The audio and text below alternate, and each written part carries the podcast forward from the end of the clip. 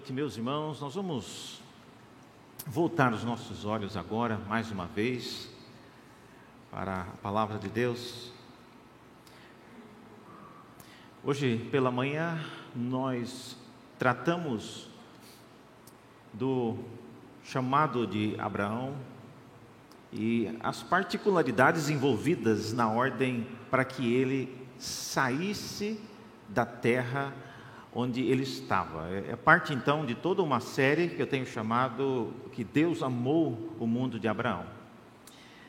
A mensagem de hoje então está no, no guia de pregações. Se você é, tem um com você, a página 43. Se você não tem um, você pode levantar a sua mão e o diácono irá poder dar um para você agora. Então, e aqui, Marco, uma pessoa bem aqui no meio, levantou a mão.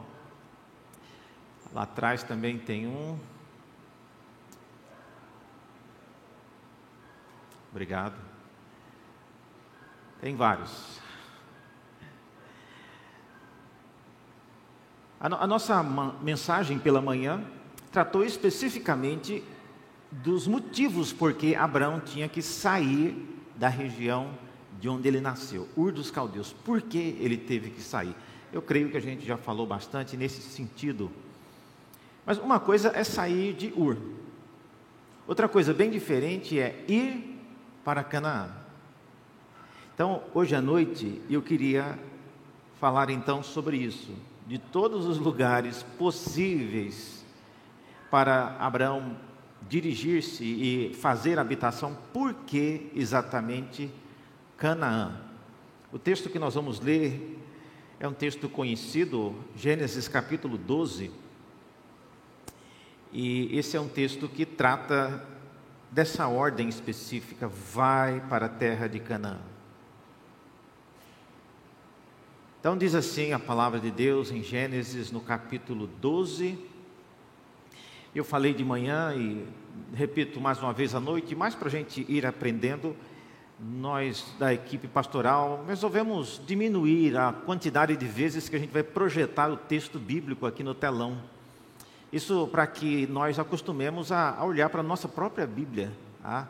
porque no telão você não tem como anotar, se você saiu daqui você não se lembra mais do que você viu. Então, é, à medida do possível, vamos tentar voltar os olhos para a Bíblia que nós temos, porque isso cria uma conexão durante a semana com aquilo que você ouviu. Diz assim, a palavra de Deus em Gênesis capítulo 12, versículo 1.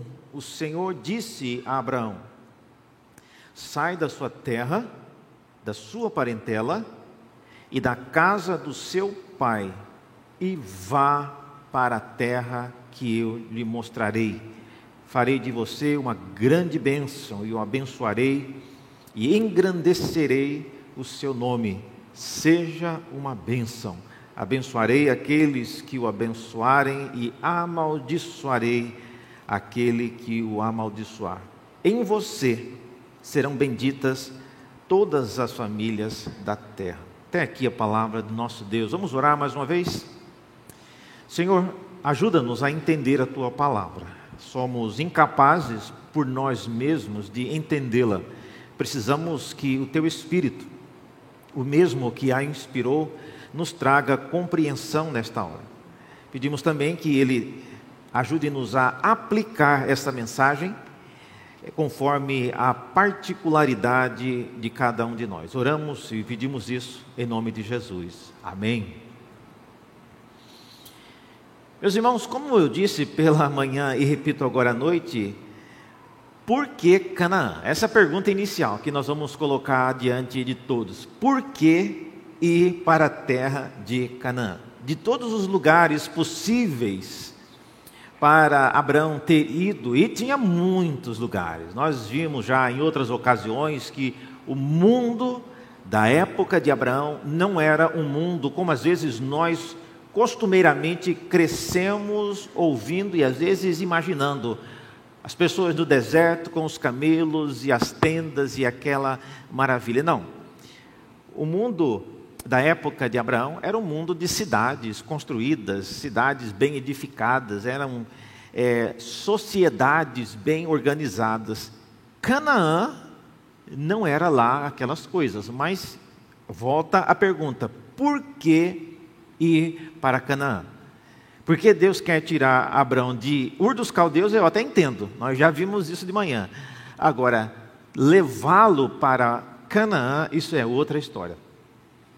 Então eu queria então aqui é, selecionar três motivos porque Canaã acaba sendo um local estratégico, um local importante para Deus começar a fazer o que ele queria fazer na vida de Abraão. O primeiro deles, então, que nós vemos aqui, e, e é mais uma, também uma introdução ao que nós vamos falar, é que Canaã é a terra por onde o mundo passa. Esse é o primeiro ponto, eu diria. É a primeira coisa que nos faz pensar por razões que justificaria a ida de Abraão para Canaã. Canaã é a terra por onde o mundo passa. A ordem de Deus vai para uma terra que eu te mostrarei. Veja, nesse versículo que nós lemos, nem menciona a palavra Canaã. Mas como na sequência a gente sabe que a terra que lhe fora mostrado foi a terra de Canaã, então a gente pode deduzir disso a ordem, né? Vai para Canaã. E eu queria que você pensasse então em Canaã como um local por onde o mundo passa. Essas férias agora de janeiro, nós, eu e minha esposa, fomos para. Saímos de São Paulo, fomos a Goiânia e de Goiânia a Cuiabá de carro. Maravilha, tá? E só que chegou em um trecho, eu achei aquilo estranho. Nós chegamos num trecho da estrada, eu sempre deixo o Waze ligado, o Google Maps, e chegou num ponto que eu conheço essa estrada e o mapa estava pedindo para que eu entrasse à direita, numa região que eu estava vendo a estrada principal à minha frente e o Google estava dizendo para eu sair à direita. Eu achei aquilo estranho. Mas já era, eu não estava pensando em ir andar 30 quilômetros, chegava lá, tinha uma ponte derrubada, ia ter que voltar. Falei, vamos seguir então, para que, que a gente ligou esse Waze, né? Vamos seguir o que está sendo dito. E nós, de fato, entramos. Passamos por uns lugares assim que, nossa, terrível, assim, ah, lugar vazio, pouca habitação, poucas estradas, e eu vi que não era de fato uma rodovia principal. Nós estávamos passando por cidades pequenas, cidades desconhecidas. E, e, é exatamente isso que eu penso quando eu leio esse texto. Por que, que Deus mudaria a rota, tiraria Abraão dos centros urbanos para fazê-lo peregrinar no fim de mundo, lugar, local onde não tem quase nada? Ah, Abraão, por exemplo, vocês devem saber, quando ele chega em Canaã, é, tem fome na terra. Agora, que local é esse que tem fome e não tem onde comprar comida? Em São Paulo, se tiver fome, você vai no supermercado. Você pode não ter dinheiro, mas comida tem para comprar. Então veja, se Canaã era um local que tinha fome e não tinha onde comprar algo para comer, era uma região marcada por desabastecimento ou falta de infraestrutura para manter a população ali naquele local. Então, pense comigo aqui, apesar de Canaã ser uma região muito pequena, geograficamente falando, Canaã estava numa localização estratégica. Veja esse mapa. Nesse mapa, você vai observar algumas coisas interessantes. Primeiro, Canaã era o centro por onde passava o mundo. Por exemplo, quem vinha da Europa em direção à região, à parte sul, ele tinha que passar por Canaã. Não, não tinha outro local. Quem vinha, por exemplo, da região da China, da, do, de, da Sibéria e fosse para o continente africano, tinha que passar por Canaã. Então, Canaã era um, uma porção de terra que possibilitava a passagem do mundo no hemisfério norte para o mundo no hemisfério sul. Então, era convenientemente um local estratégico. Ou seja, a terra de Canaã era uma pequena porção de terra que conectava dois grandes mundos, e ao mesmo tempo que separava dois grandes oceanos. Veja, por exemplo, que Canaã, como se não bastasse, tinha dois grandes desertos que afunilavam ainda mais essa passagem. Tinha o deserto da Arábia, que fazia com que as pessoas não ficassem perambulando pelo meio do deserto. Então, mais um motivo para forçar a passagem em Canaã. E do outro lado tinha o grande deserto do Saara. Outra razão que fazia com que Canaã fosse a passagem, é, era o único local. Vocês estão vendo então por que, que Deus está levando Abraão para Canaã? Ele está levando Abraão para o local onde o mundo passa. E sabe, antes do, da construção do canal de Suez, que foi inaugurado em 1869, Canaã era a porção de terra mais estreita conectando os oceanos. Então, quem vinha, por exemplo, do mar Mediterrâneo, e vindo comércio, transporte no Mediterrâneo, tinha que parar em Canaã. Quem vinha do Oceano Índico e entrava, entrava pelo onde hoje é o Canal de Suez, mas transitava por Canaã. Ou seja, Canaã era um pedaço de terra que conectava dois grandes mundos e era também o menor pedaço de terra para conectar dois grandes oceanos. Então, não é sem razão que sair, quando, por exemplo, Abraão ele sai, olha só, da terra, olha onde está Ur dos Caldeus. Ele sai de Ur dos Caldeus e ele vai para Arã. É um trajeto pequeno. E depois ele sai de Arã e desce para Canaã. Então, o, o, trajeto de Abraão não é um trajeto tão longo, mas é um trajeto que coloca-o no centro do mundo, ou seja, onde as pessoas estão, onde as pessoas passam. Então, tirar Abraão da região onde ele estava, próximo dos seus parentes, próximo de culturas milenares, próximo do grande patriarca Noé, era um gesto de Deus colocar Abraão onde as pessoas estavam, onde o mundo passava. Veja, irmãos, quando Deus prometeu dar a terra de Canaã à descendência de Abraão, a região ela já era cheia de gente.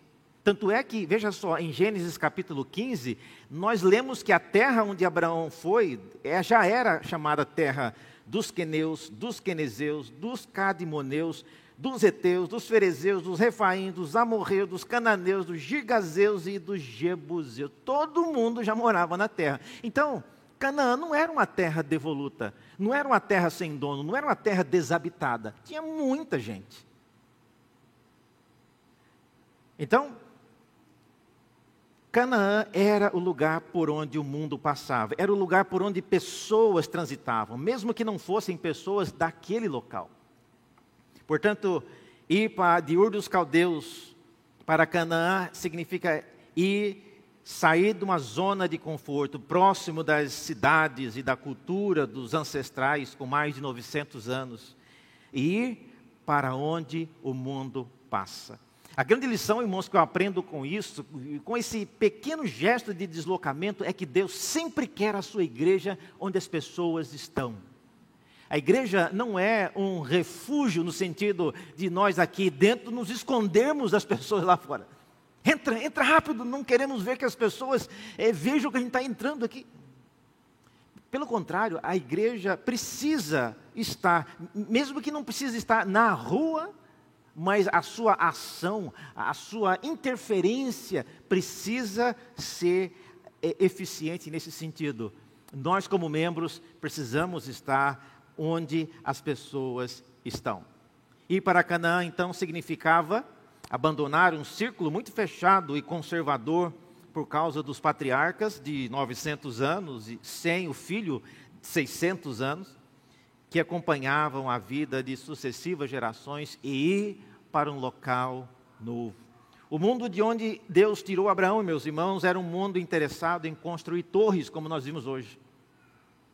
Para ficarem juntos, falando uma só língua, pensando todos a mesma coisa, protegendo e perpetuando o costume dos pais. Ainda que esses costumes, como vimos de manhã, fossem costumes voltados já para a idolatria.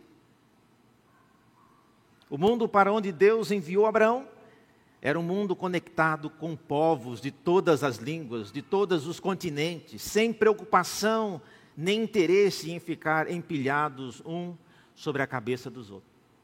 Ir para Canaã significava afastar-se da mentalidade Torre de Babel, mentalidade de gente que não gosta de gente que não é da mesma gente.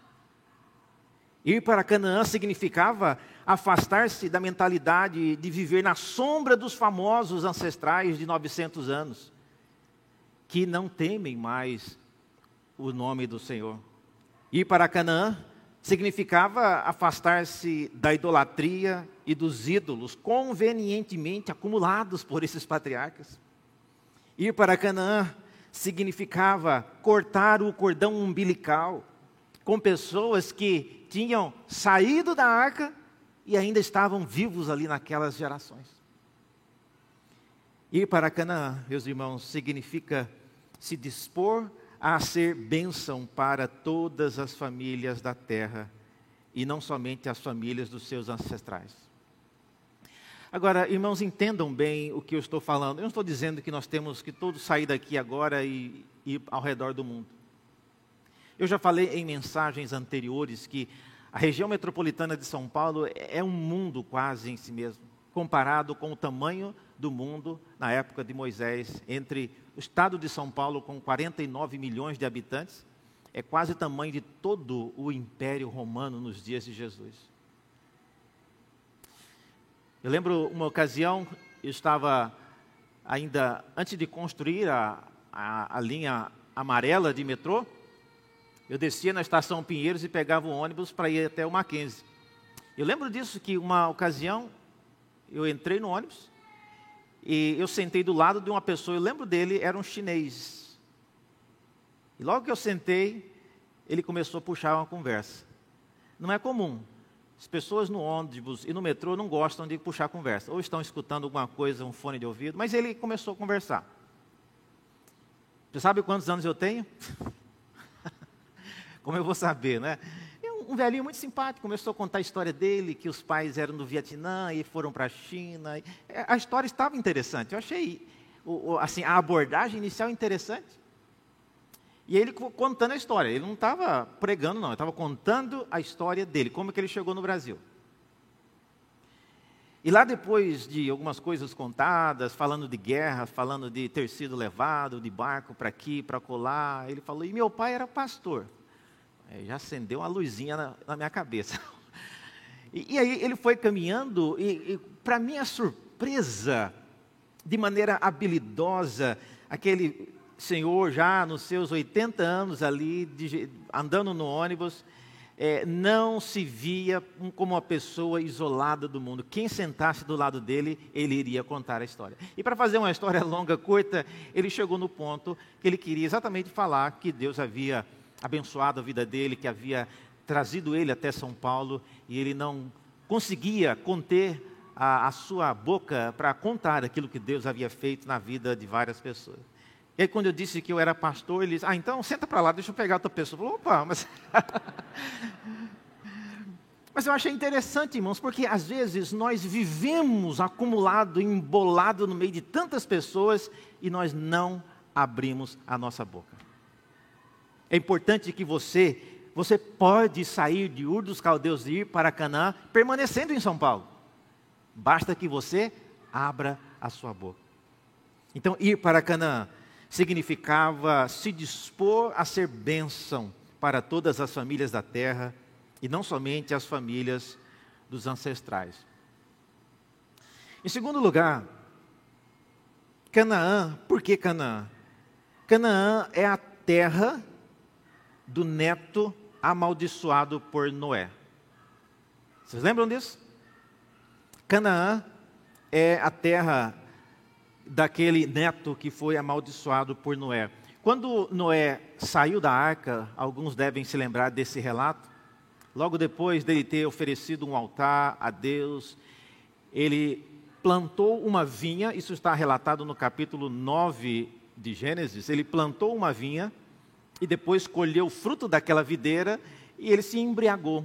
Se embriagou, ficou nu na tenda e fez um vexame, mostrou a sua nudez aos que estavam dentro da tenda e após ter recobrado a sua sanidade, ele disse as seguintes palavras. Veja aí na sua Bíblia, em Gênesis no capítulo 9. É um texto bom para você guardar é, ele é bem estratégico por causa dessa bênção e dessa maldição, muitas coisas no futuro aconteceram. Gênesis no capítulo 9, a partir do versículo 24, já é o momento, eh, já passou a nudez, já passou a, a, o momento de vergonha, agora ele vem para fazer a chamada a maldição sobre os filhos que haviam visto a nudez dele.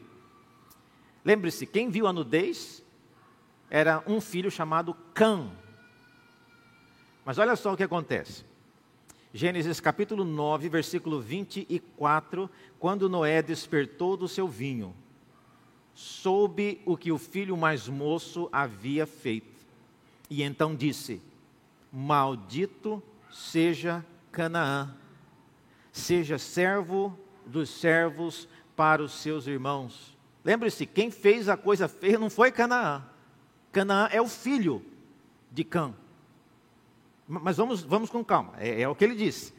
Maldito seja Canaã. Versículo 26. E continuou: Bendito seja o Senhor, Deus de Sem. E Canaã lhe seja servo. Novamente, Canaã entra aí como um servo de um outro irmão. Versículo 27. Que Deus engrandeça Jafé e que ele habite nas tendas de Sem e Canaã lhe seja servo. Qual é o interesse, irmãos, de Deus em levar Abraão para a terra que foi amaldiçoada por Noé? Por que ir para Canaã? Vamos pensar em, em alguns momentos sobre isso. Primeira coisa, veja, é, sobre essa maldição que Noé colocou sobre o seu neto. Por que amaldiçoar o neto Canaã se foi o filho quem viu a nudez? Essa é uma pergunta importante. E a razão é a seguinte: Deus vai explicar isso mais adiante, que é o princípio que é chamado de visitar a iniquidade dos pais nos filhos. Em outras palavras, quando Deus faz esse tipo de procedimento aqui, ele está colocando. E, e, olha aqui, o que a gente chama de maldição não é um tipo de maldição. É, na verdade, é uma maldição muito boa. É você servir alguém que é abençoado por Deus. A maldição sobre Canaã não era uma maldição todas as mulheres dos seus povos serão estéreis, tudo o que vocês plantarem não, não irá gerar o fruto. Não, não era nada disso. Mas a, a maldição era como uma, um condicionamento de que vocês servirão, sempre servirão, nunca liderarão, mas servirão seus irmãos que serão abençoados. Então Deus fazia isso colocava como se fosse uma, um monitoramento em uma geração para ver se o filho continuava a iniquidade do pai. E ele fazia isso até a terceira e quarta geração. Ou seja, se depois de terceira e quarta geração não fosse mais observado que aquelas gerações posteriores ainda preservava o pecado dos pais, então estava já liberado. E esse conceito depois, vocês podem ver lá em Êxodo capítulo 34, versículos 6 e 7, o próprio Deus explica para Moisés isso que eu acabei de lhes dizer. Mas pensemos também quais são os termos dessa maldição. Veja exatamente o que é dito. Versículo 25 fala que a estrutura geral aí da maldição é que Canaã seria servo dos servos, ah, dos seus irmãos. E como é que isso aconteceria na prática? Canaã serviria aquele que é abençoado. Canaã serviria o tio que veio morar nas tendas abençoadas de Sem. E essa é a razão, a maneira como Abraão ele vai conquistando a terra. Vocês devem se lembrar disso. Abraão viajava, parava no local, armava uma tenda. Vocês lembram disso? Quando Abraão chegava em Canaã, ele sempre armava uma tenda e invocava o nome do Senhor. É por causa disso por causa dessa palavra de Noé dizendo que ah, Deus enlargaria as tendas de Jefé, para que a bênção de Deus fosse espalhada pelo resto do mundo.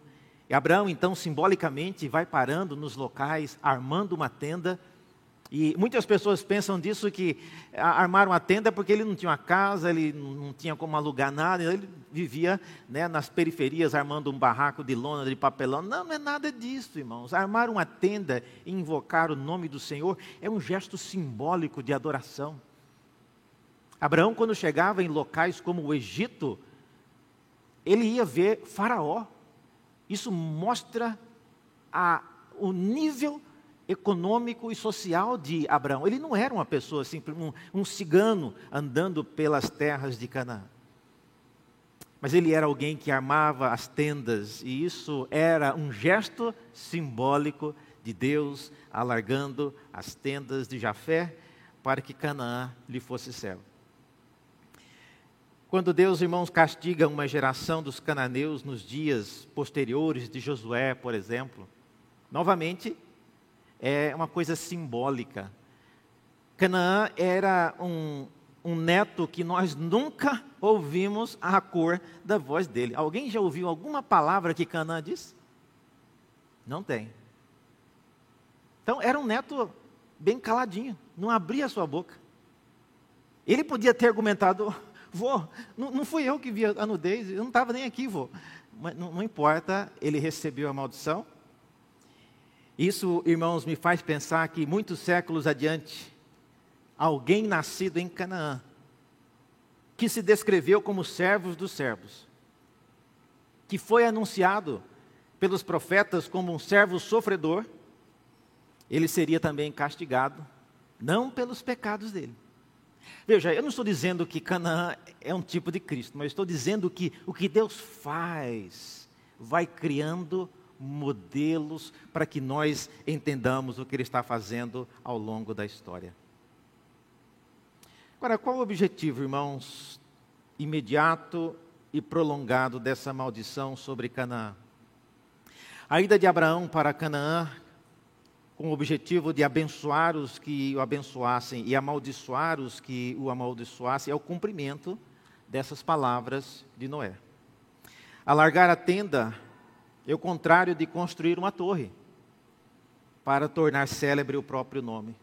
Alargar uma tenda para abençoar aquele que foi amaldiçoado é um gesto de amor. Alargar as tendas significa redimensionar o seu campo visual do reino de Deus para não cometermos o engano de reduzir o que Deus está fazendo àquilo que eu consigo enxergar. Olha, irmãos, Deus faz muitas coisas que nós não conseguimos enxergar. Olhando então agora da perspectiva de toda a Bíblia, nós começamos a pensar então que Canaã é, na verdade, um símbolo importante para mostrar o agir de Deus em regiões outrora não contempladas. Veja, é, é importante, irmãos, você entender que e eu vou falar isso muitas vezes, nós aqui em Santo Amaro estamos em um local privilegiado. Você não precisa andar cinco quilômetros para nenhuma direção onde você mora, você não encontrar milhares de pessoas. Milhares de pessoas. Como eu disse, essa viagem que eu fiz para Cuiabá, você andava horas e você não via três, quatro pessoas. Então, nós estamos num local privilegiado. Se você fizer o propósito de sair durante o seu trabalho para entregar um guia de pregação explicar para a pessoa o que, que é, você vai encontrar com 1.500 pessoas até chegar no trabalho. Se 50 não quiserem, uma quis. Você cumpriu a sua missão. Diferente de quem mora em local deserto. Para ele encontrar uma pessoa viva, andando, olha, dá um trabalho. Então, Deus nos colocou onde o mundo passa. São Paulo é um local por onde o mundo passa. Em terceiro e último lugar, a terra de Canaã era uma terra atrelada ao agir de Deus entre todos os povos. De uma maneira muito interessante, Deus meio que conectou, ele atrelou a terra de Canaã com o que Deus estava fazendo ao redor do mundo.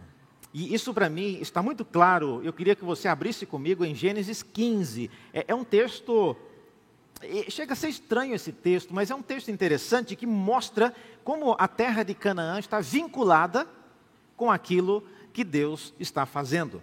Veja, Gênesis 15, a partir do versículo 13, é logo depois de Deus fazer uma aliança com Abraão, pedir para que ele cortasse os animais, colocasse as partes uma de cada lado. Abraão passou pelo meio das partes, e aí vem essa fala Deus dizendo a Abraão. Então o Senhor lhe disse, Gênesis 15, versículo 13: Fique sabendo, Abraão, com certeza que a sua posteridade será peregrina em terra alheia, será reduzida à escravidão e será afligida durante 400 anos. Mas eu castigarei a nação que os escravizar, e depois eles sairão com muitas riquezas, e você irá para junto de seus pais em paz. Será sepultado em boa velhice. Na quarta geração voltarão para cá, porque a medida da iniquidade dos amorreus. Abraão tem a ver com o que os amorreus andavam fazendo. Sabe Deus o que, que amorreus andava fazendo nessa época? Mas, mas por que vincular? o que Deus quer dar para Abraão com aquilo que o amorreu anda aprontando? Qual a relação?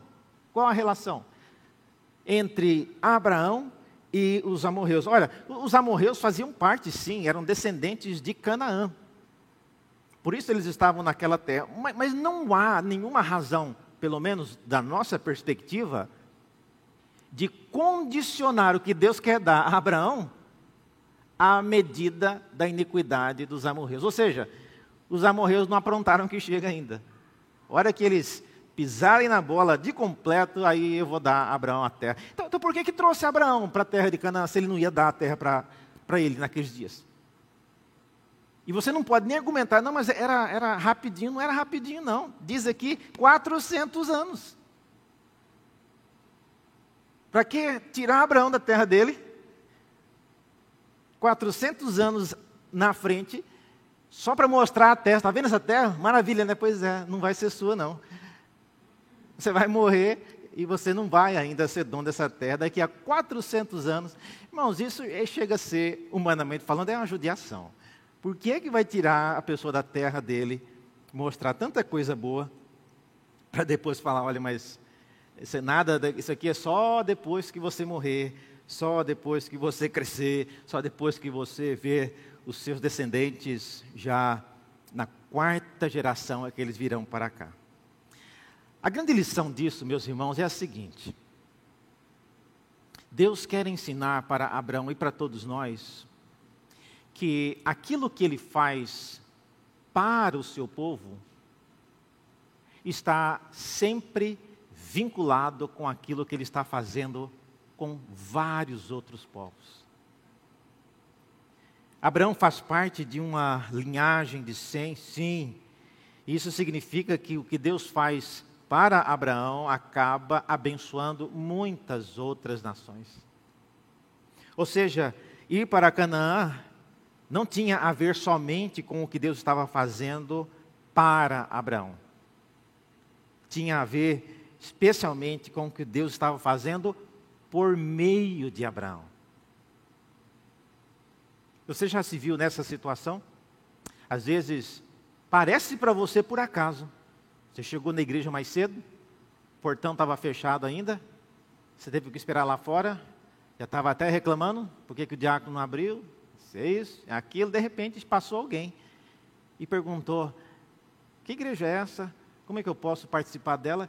e porque o portão estava fechado, porque alguém atrasou para abrir o portão, você foi usado por Deus para passar a informação que se o portão tivesse aberto, a pessoa passaria e ia embora. Então, então veja, Deus trabalha às vezes de maneira é, misteriosa e a gente não consegue entender a princípio.